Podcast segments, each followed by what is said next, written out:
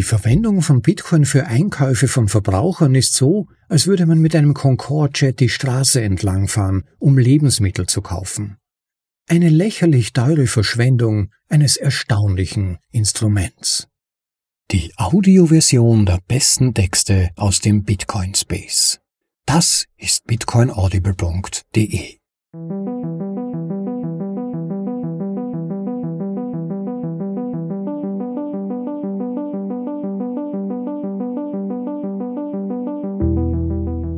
Willkommen zur Folge Nummer 131 von bitcoinaudible.de, dem Podcast mit den besten Artikeln aus dem Bitcoin Space, für euch vorgelesen zum bequemen Anhören, ob unterwegs oder daheim.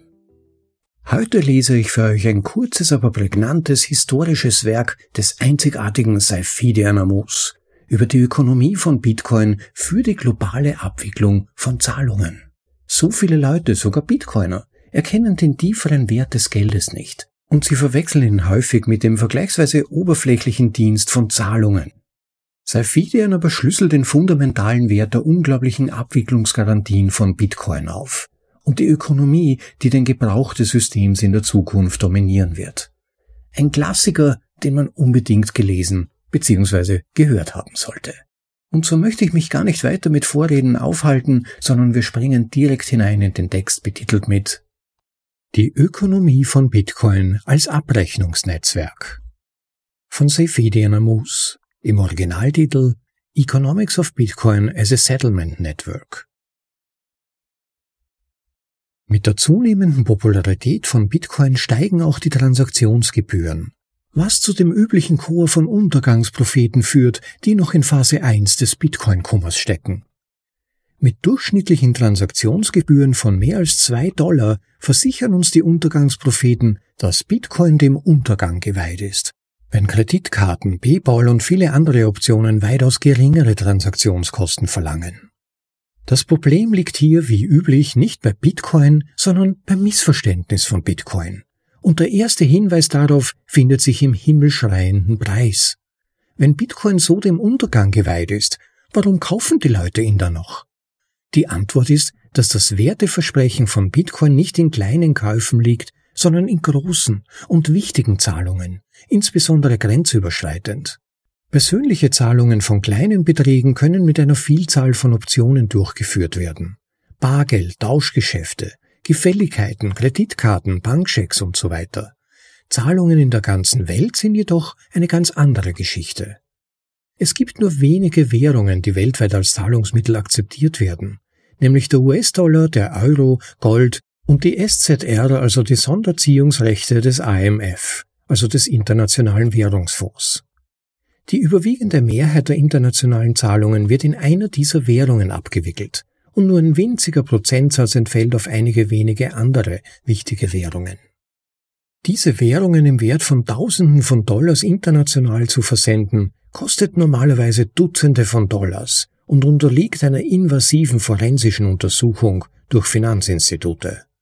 Im Vergleich zu diesen Transaktionen sind die Transaktionsgebühren von Bitcoin mit 2,5 Dollar immer noch ein Schnäppchen. Das Volumen dieser internationalen Zahlungsströme ist jedoch weitaus größer als das, was die Bitcoin-Blockchain bewältigen kann.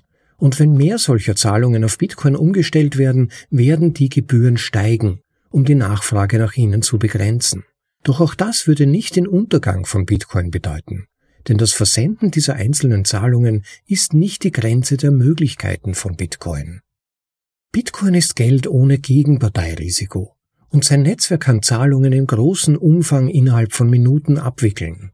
Bitcoin kann daher am besten mit der Abwicklung von Zahlungen zwischen Zentralbanken und großen Finanzinstituten verglichen werden. Und er ist im Vergleich zu diesen unendlich viel billiger und leichter überprüfbar. Die einzige andere Geldform in der Geschichte, die frei von einem Gegenparteirisiko ist, ist Gold, und das zu bewegen ist unvergleichlich teurer.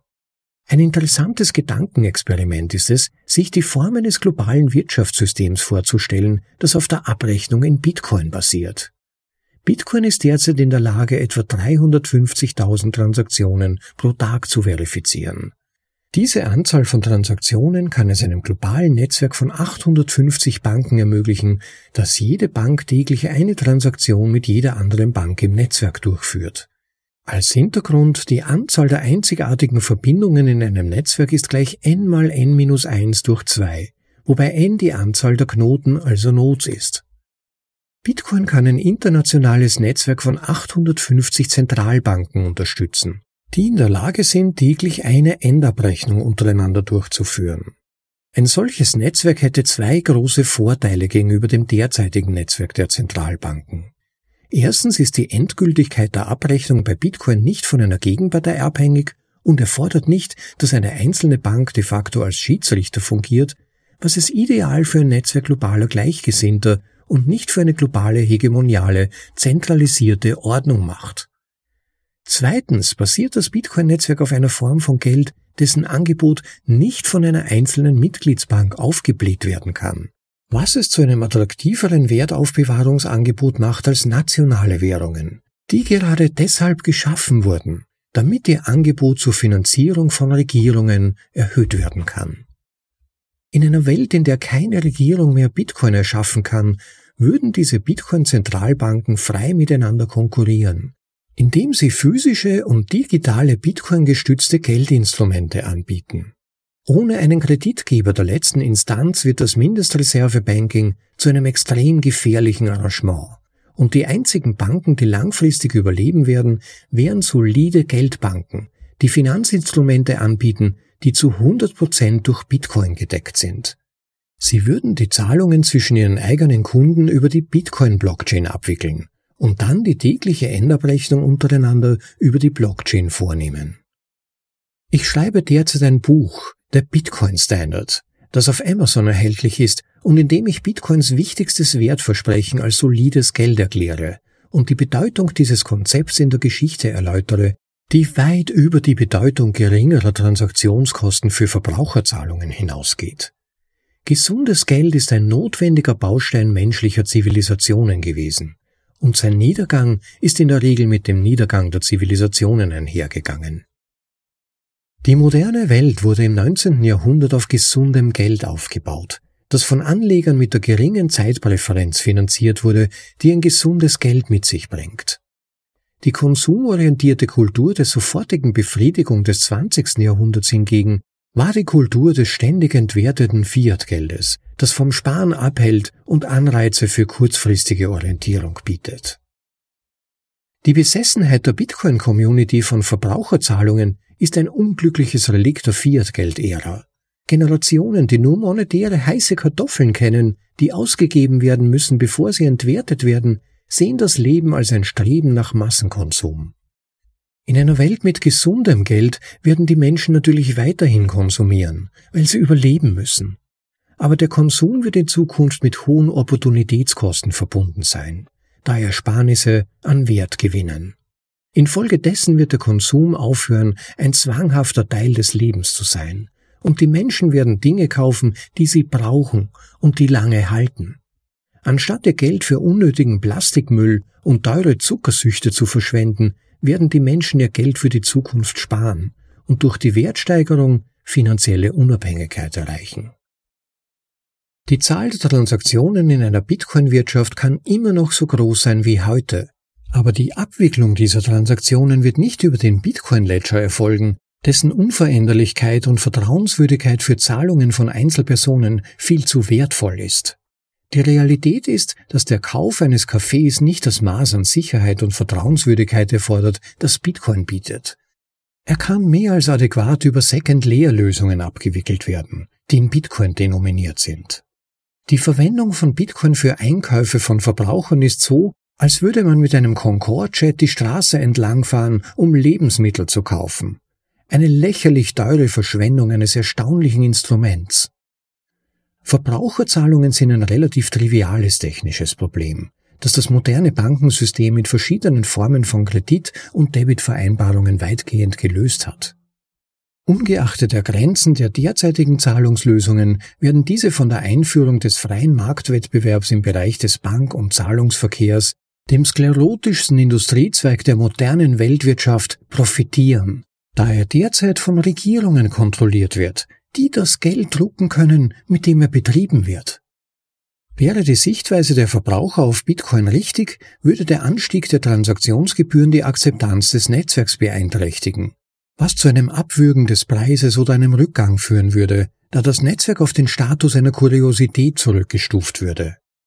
An einem Tag, an dem der Preis eines Bitcoins 2000 Dollar erreicht hat, wird dieses Argument immer unhaltbarer.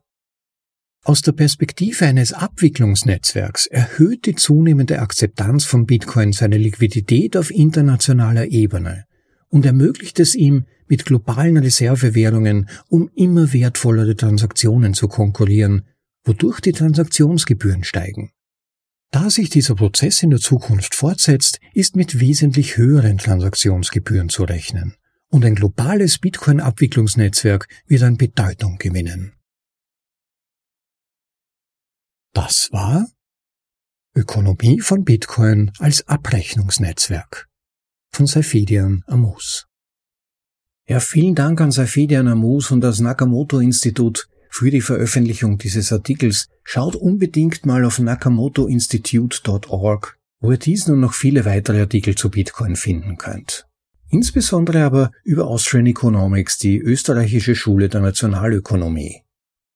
Ja, ich denke mir, dieser Artikel ist historisch schon außergewöhnlich spannend, insofern als zum Zeitpunkt, als der Artikel von Saifidian Amus verfasst wurde, im Jahr 2017 war das, das Thema Transaktionen und Skalierung ein heiß diskutiertes Thema war, das Thema der Skalierung von Bitcoin, wenn die Zahl der Transaktionen noch weiter anwachsen sollte.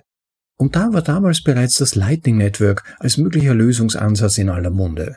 Man hat mit Entwicklungen rund um Lightning begonnen, aber sogar schon viel früher hat Helfine angedacht, dass Bitcoin selbst sich in Richtung eines Settlement Layers, also einer Abgleichungsschicht zum Kontenausgleich entwickeln könnte. Also Bitcoin als extrem sicheres Abgleichungsnetzwerk für Abgleiche von Zahlungsnetzwerken. Und dann fragen aber viele Leute, aber welche Zahlungsnetzwerke wären das? Wäre das PayPal, Visa, sind das große oder kleine Zahlungen, viele oder weniger größere? Aber das ist Bitcoin egal. Bitcoin macht keine Unterschiede. Und jeder Layer kann nicht nur für alle Anwendungen genützt werden auf dem Bitcoin-Netzwerk, sondern auch für alle erdenklichen Anwendungen. Da gibt's vielleicht Anwendungen, die wir uns zum heutigen Zeitpunkt noch gar nicht vorstellen können. Und ganz wichtig, es gibt innerhalb des Protokolls keine Regulation. Es gibt keine Grenzen oder gar politischen Regeln. Es gibt auf weltweiter Ebene keine politische Diskriminierung oder Bevorteilung im Bitcoin-Netzwerk. Es wird niemand ausgeschlossen. Zahlungen können nicht aus politischen Motiven heraus manipuliert werden. Sie können nicht politisch zensiert werden. Ein ganz heißes Thema heutzutage. Sie können nicht politisch zum Beispiel verlangsamt werden. Es gibt keine regulatorischen Hürden. Es gibt keinerlei politische Strukturen in diesem Netzwerk. Alle Regulierungen existieren eigentlich nur außerhalb, zum Beispiel auf den Fiat-On-Off-Ramps, also Exchanges beispielsweise, in Form von Regulierungen und so weiter. Aber innerhalb des Bitcoin-Netzwerks selbst gibt es keine Hürden, keine Sonderschleusen, keine Bremsen, keine Zensur. Wir sprechen da von einem globalen, von einem offenen Geldmarkt für jeden mit einem Computer. Das muss man sich mal vorstellen. Jeder kann heute ein Service dazu anbieten und jeder kann mittun, schon jetzt. Es ist erlaubnisfrei, also wie man im Englischen so schön sagt, permissionless und viele Leute verstehen das noch nicht tief genug. Okay, also eine Zentralbank im Internet. Nein, mein Freund und Zwetschgenlöser, es ist mehr als das. Es ist eine Zentralbank, die aus uns allen besteht. Und weil sich das alles je nach Anwendungsbereich in verschiedenen Lehren abspielen kann, ist es sogar gar nicht weit hergeholt anzunehmen, dass das Lightning Network selbst so ein Settlement Layer werden könnte.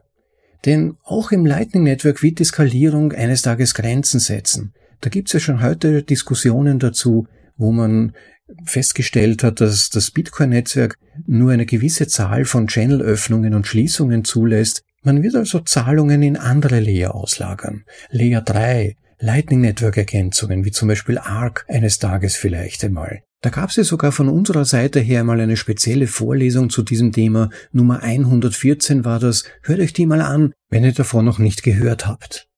Oder aber als potenzieller weiterer Layer oder potenzielle weitere Erweiterung des Lightning Network eCash, das Liquid Network oder Fediment. Auch dazu gab schon mal eine Vorlesung auf bitcoinaudible.de. Cashew und so weiter für anonymisierte Zahlungen. Aber wie kommunizieren die dann miteinander? Ja, über Lightning. Sie integrieren sich mit Lightning. Lightning wird meiner Ansicht nach ungeheuerlich liquider werden, vor allem mit Entwicklungen wie Splicing, Submarine Swaps und so weiter. Das Lightning Network erlaubt also direktes Settlement, also direkte Zahlungsabwicklung, endgültige, finale Zahlungsabwicklungen von allen Second Layern und Third Layern, Fourth Layern und so weiter und Third Layer Netzwerken und Apps. Und alle diese Elemente werden zusammenspielen auf globaler Ebene und Zahlungen von einem Punkt des Planeten zum anderen, ohne Hürden, ohne Verlangsamung, mit minimalsten Gebühren, einfach schwuppsdiwupps, nahtlos abgewickelt und endgültig beglichen werden können, ohne zu wissen, dass Grenzen überhaupt existieren, ohne aus politischen Gründen gesetzte Barrieren dazwischen, ohne Verlangsamung oder Zensur für spezielle Personen oder Personengruppen ein unpolitisches, neutrales Geld mit direkter Zahlungsabwicklung auch über das Lightning-Netzwerk möglich. Und es bietet dabei großartige Sicherheit und eben diese Endabwicklung, diese endgültige Zahlungsabwicklung. Man braucht für diesen Level von Sicherheit Bitcoin eigentlich nicht mehr. Den Bitcoin-Layer selbst benötigt man eigentlich nur mehr als Abgleich für wirklich große Zahlungen. Aber man wird, wie Seif das in seinem Artikel ja so plastisch darstellt, sicherlich nicht eine Concorde verwenden, um damit zum Einkaufen zu fahren bzw. zu fliegen. Vielleicht ist eine bessere Analogie fast noch, einen Panzer zu verwenden, um damit einkaufen zu fahren. Man braucht diesen Level, diesen hochgradigen Level an Sicherheit, die das Bitcoin-Netzwerk der Basislayer bietet, nicht für die alltäglichen Zahlungen. Die benötigt man nur, um vielleicht einmal pro Jahr oder in Zukunft nur alle fünf Jahre oder vielleicht sogar, wo dann nur Banken oder Finanzdienstleister ihre Zahlungen von Milliardenbeträgen endabwickeln, auf der Bitcoin-Blockchain absichern. Aber für unsere Zwecke, für die alltäglichen Zwecke, genügt das Lightning Network und insbesondere seine zusätzlichen Applikationen, die zusätzlichen Layer auf der Bitcoin-Blockchain, vollkommen aus. Man muss es nur mal ausprobieren, wie praktisch zum Beispiel das Konzept der Fediments ist wie toll zur Anonymisierung von Bitcoin eCash oder Cashew geeignet ist, welche Möglichkeiten das Liquid Network bietet und all die schon bestehenden Features des Lightning Network und das, was möglicherweise noch Entwicklungen wie ARC und so weiter bringen. So, jetzt sehe ich da gerade wild blinken, eine kleine Unterbrechung, gleich geht's weiter. So, ja, alles wieder klar. Aber was Bitcoin uns auch gibt und was uns ein Abrechnungsnetzwerk wie Bitcoin vor allen anderen Dingen gibt, ist, uns wieder zu erlauben zu sparen und langfristig zu planen. Irgendwie haben wir das Gefühl für eine wesentliche Funktion des Geldes verloren. Wir denken an Geld nicht mehr als Mittel, um zu sparen, als wichtigen Teil unserer sozialen Struktur, die es uns erlaubt, langfristig zu planen und verlässlich Wert austauschen zu können, sondern wir denken mehr daran, wie wir es ausgeben können. Sparen, das bedeutet für uns, Schulden aufzunehmen und ein Haus zu kaufen oder zu bauen. Mit dieser Schuld. Dann hängen wir 10 bis 30 Jahre daran, diese Schuld abzutragen, zu tilgen. Wir müssen ständig arbeiten, damit dieses Ding seinen Wert behält. Durch Reparaturen, über Modernisierung und so weiter. Und bleiben dadurch unterm Strich eigentlich nur noch länger im Hamsterrad. Dabei sollte das nämlich eben Wert zu erhalten, und zwar aus sich selbst heraus, ohne zusätzlichen Aufwand, doch unser Geld selbst tun. Das Haus gewinnt nicht an Wert. Jeder Hauseigentümer kann das bestätigen. Es steigt nur nominal im Wert, weil das Geld, in dem wir seinen Wert bemessen, seine Kaufkraft verliert. Weil das Geld nicht seine Aufgabe erfüllt, nämlich Wert auch längerfristig zu erhalten. Und da gibt's das nochmal zusammenfassend und weiterführend ein großartiges Zitat im Text, ich habe es nochmal rausgesucht, die Besessenheit der Bitcoin-Gemeinschaft von Verbraucherzahlungen ist ein unglückliches Relikt der Fiat-Geld-Ära. Generationen, die nur monetäre heiße Kartoffeln kennen, die ausgegeben werden müssen, bevor sie entwertet werden, sehen das Leben als ein Streben nach Massenkonsum. Ja, besser lässt sich das, was ich vorher beschrieben habe, aber auch die aktuelle Krankheit unserer Zeit, nämlich nur ganz, ganz kurzfristig zu denken auf Teufel komm raus, die Produktion anzuheizen, Geld beim Fenster rauszuwerfen, nur damit die Zahlen hochgepumpt werden und keinen Gedanken an das Morgen zu verschwenden. Nicht an das, was unsere Umwelt in der Zukunft benötigen mag, sondern nicht zuletzt auch an das, was unsere Gesellschaft in der Zukunft benötigt, um die Menschen glücklich machen zu können, um unseren Wohlstand zu sichern, sondern kurzfristiges Denken ist angesagt. Kurzfristiges Denken ist das, was im Fiat-System immanent und omnipräsent ist. Aber um nochmal zurückzukommen auf die Funktion des Geldes, also das, wofür wir es heute nutzen, vor allem wenn wir es digital nutzen, das ist eigentlich nur ein Zahlungsnetzwerk zu sein. Die Idee aber, dass der Zahlungsmechanismus, also wie schnell und wie günstig wir Geld zueinander transferieren können, dass das den Wert eines Geldes bestimmt, das ist so ein fundamentales Fehlverständnis von der Funktionsweise von Geld an sich, die Funktionsweise von Geld, die überhaupt erst dazu geführt hat, warum wir so ein Zahlungsnetzwerk überhaupt brauchen, um nämlich Wert zu transportieren, um Wert auszutauschen. Das wird von so vielen Crypto-Bros zutiefst missverstanden oder von Hardfork-Betreibern, die sagen, hey, wir können 50 Transaktionen pro Sekunde schaffen. Das ist nicht mal der Rede wert in der Summe von Problemen, die heutige vier Zahlungsnetzwerke haben. Die Innovation ist die Rückbesinnung und die Wiederherstellung von Geld, das, wie Nick Sauer das so schön genannt hat, unfehlbaren Wert in Form von darin gewissermaßen gespeicherter Arbeit bzw. Energie hat. Natürlich nur metaphorisch gesehen, nicht wörtlich zu nehmen. Also Fiat-Geld, vor allem das heutige Fiat-Geld zu großen Teilen, das ist nicht mal wirklich Geld, sondern es sind nur Token in einer Datenbank, die noch dazu beliebig manipuliert werden kann. Und das Ganze wird dann durch eine massive Wand an Regulation und riesigen Institutionen aufrechterhalten, die uns suggerieren, dass dieser massive Aufwand nötig ist, um überhaupt Geld haben oder verwenden zu können. Aber heute ist das nicht mehr so. Jeder mit einem Smartphone oder einem alten Heim-PC kann jetzt an einer globalen, unter Anführungszeichen Zentralbank, wenn man so will, teilnehmen. Einer Zentralbank, die sogar das Zahlungsnetzwerk bereits inkludiert. Und das ohne regulatorische Hürden, ohne politische Vereinnahmung, ohne Zensur oder vampirische oder neugierige Daten abschöpfende Zwischenhändler. Aber das ist es, was so viele der Crypto-Pros, Crypto-Fans und Wall Street Guys komplett missverstehen. Das ist zum einen die fundamentale Rolle von Geld als Wertspeicher und es das ist, was Bitcoin so wertvoll macht und dass der Aufbau von Zahlungsnetzwerken ein eigentlich massiv überschätztes Problem ist. Aber ich möchte auch jetzt nicht den Eindruck erwecken, als wären diese Probleme belanglos. Es besteht natürlich auch die Frage, wie Bitcoin auf die Größe von existierenden vier Zahlungsnetzwerken wie eben zum Beispiel Visa und so weiter skalieren kann. Ich habe das allerdings schon in mehreren Nachbesprechungen thematisiert, insofern möchte ich jetzt nicht näher darauf eingehen und mich da wiederholen, aber mir war dieser Aspekt bei dieser Vorlesung ein wichtiger Punkt, nochmals Erwähnung zu finden. Bitcoin ist die endgültige Wahrheit, was Speicherung von Wert betrifft. Bitcoin gibt Auskunft, wem was gehört. Es ist finaler Abgleich und gleichzeitig maximaler Besitz. Es gibt nichts Vergleichbares im digitalen Reich und im physischen Bereich, bestenfalls Gold. Aber was kannst du im Ernstfall damit machen? Wenn du flüchten musst, wenn du deinen Lebensmittelpunkt verlegst, willst du es im Hintern mitnehmen? Nicht mal das klappt mehr, wie man in Zeitungsberichten lesen kann. Also, dass viele Leute dieses extreme Maß von Nützlichkeit von Bitcoin noch immer nicht verstehen, ist unglaublich. Dass es immer noch viele nicht verstehen. Und es ist auch unglaublich, dass Geld eigentlich immer noch so gut, wie es das immerhin tut, funktioniert. Obwohl die überwiegend meisten von uns diese wichtigsten aller Eigenschaften von Geld eigentlich in so einem geringen Ausmaß nur verstehen.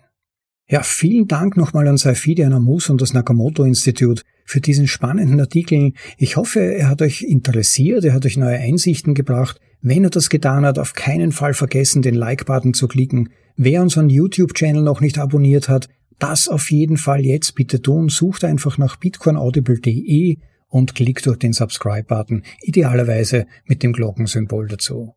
Das hilft dem Podcast bekannter zu werden, sichtbarer zu werden in der Ergebnisliste auf YouTube und es sollten ja doch möglichst viele Leute, mindestens hundertmal so viele wie heute, von Bitcoin erfahren und vor allem auch fundamentale und essentielle Aufklärung darüber bekommen, was Bitcoin ist und was sein Werteversprechen ausmacht. Bitte tragt euren Teil dazu bei, auch in euren Gruppen und Chats, in denen ihr euch bewegt, macht auf den Podcast aufmerksam. Es würde sehr weiterhelfen und wäre sehr willkommen. Und wenn ihr einen ganz besonderen Stoß eurem Herzen geben wollt und könnt, dazu in der Lage seid, dann bitte unterstützt den Podcast. Ausgerichtet an den Grundsätzen der Austrian Economics gibt's in Bitcoin ja das sogenannte Value for Value Prinzip. Und das könnt ihr ausdrücken, indem ihr, wenn ihr den Podcast schätzt, die Vorlesungen schätzt, entweder die heutige oder allgemein, dass der Podcast existiert, dann gebt bitte auch Wert zurück. Nur dann erfahre ich gewissermaßen, ob er tatsächlich Wert hat für euch. Ich freue mich immer wieder über nette Rückmeldungen, aber am Ende des Tages muss auch ich meine Rechnungen bezahlen. Und ob ihr es glaubt oder nicht, aber es hilft wirklich, neben der großartigen Motivation, die es bringt, auch das, ganz ehrlich gesagt, es gibt mir immer einen großen Motivationsschub, wenn da Beträge von 20, 30.000 Sites oder sogar noch manchmal ein Vielfaches mehr eingehen. Das hilft wirklich ganz enorm und nebenbei auch meine Rechnungen zu zahlen. Ich sag's euch ganz ehrlich. Insofern wäre es schön, wenn ihr den Podcast unterstützt, gebt eurem Herzen einen Stoß und es gibt ja auch die Möglichkeit in den Podcast 2.0 Apps, wie zum Beispiel in der Breeze Wallet die Podcast-Funktion oder auch Fountain regelmäßig Setzbeträge während des Anhörens übermitteln zu lassen. Und nebenbei erwähnt, bei der nächsten oder übernächsten Vorlesung habe ich mir vorgenommen, mal das Best-of eurer Feedbacks zu verlesen. Ich finde es nämlich oft ganz originell und auch wirklich spannend, was manche von euch für Kommentare hinterlassen. Auch da nebenbei bemerkt, wenn ihr bitte auch immer dazu schreibt, auf welche jeweilige Vorlesung sich das bezieht, denn mitunter kann ich dann gar nicht feststellen, worauf es sich bezieht, weil die meisten Apps das nicht mit übermitteln als Information. Also am besten immer auch ganz kurz dazu schreiben, welche Vorlesungsnummer oder so, dann weiß ich schon und kann es dann besser nachvollziehen. Ja, das war mal das Wichtigste von meiner Seite her. Es freut mich, dass ihr immer wieder dabei seid. An alle unter euch, die den Podcast schon mal unterstützt haben oder Kommentare hinterlassen haben, vielen, vielen Dank. Freut mich sehr. Ich finde es ganz toll, dass ihr dabei seid und vor allem auch etwas zurückgebt. Und an alle die, die neu dabei sind oder vielleicht gerade mal die ersten Vorlesungen gehört haben, gebt mir auch bitte Rückmeldung, wovon ihr noch mehr hören wollt, was euch interessiert. Ich finde das immer sehr interessant und gehe dann im Rahmen meiner Möglichkeiten noch gern darauf ein. Ja, für heute mal damit genug. Ich wünsche euch noch einen großartigen Tag. Genießt das Leben, Leute. Die Sonne scheint. Und selbst wenn sie beim Anhören gerade nicht scheint und vielleicht gerade der Schnee fällt, genießt das Leben, freut euch des Tags. Und bis zum nächsten Mal. Ciao, higher up.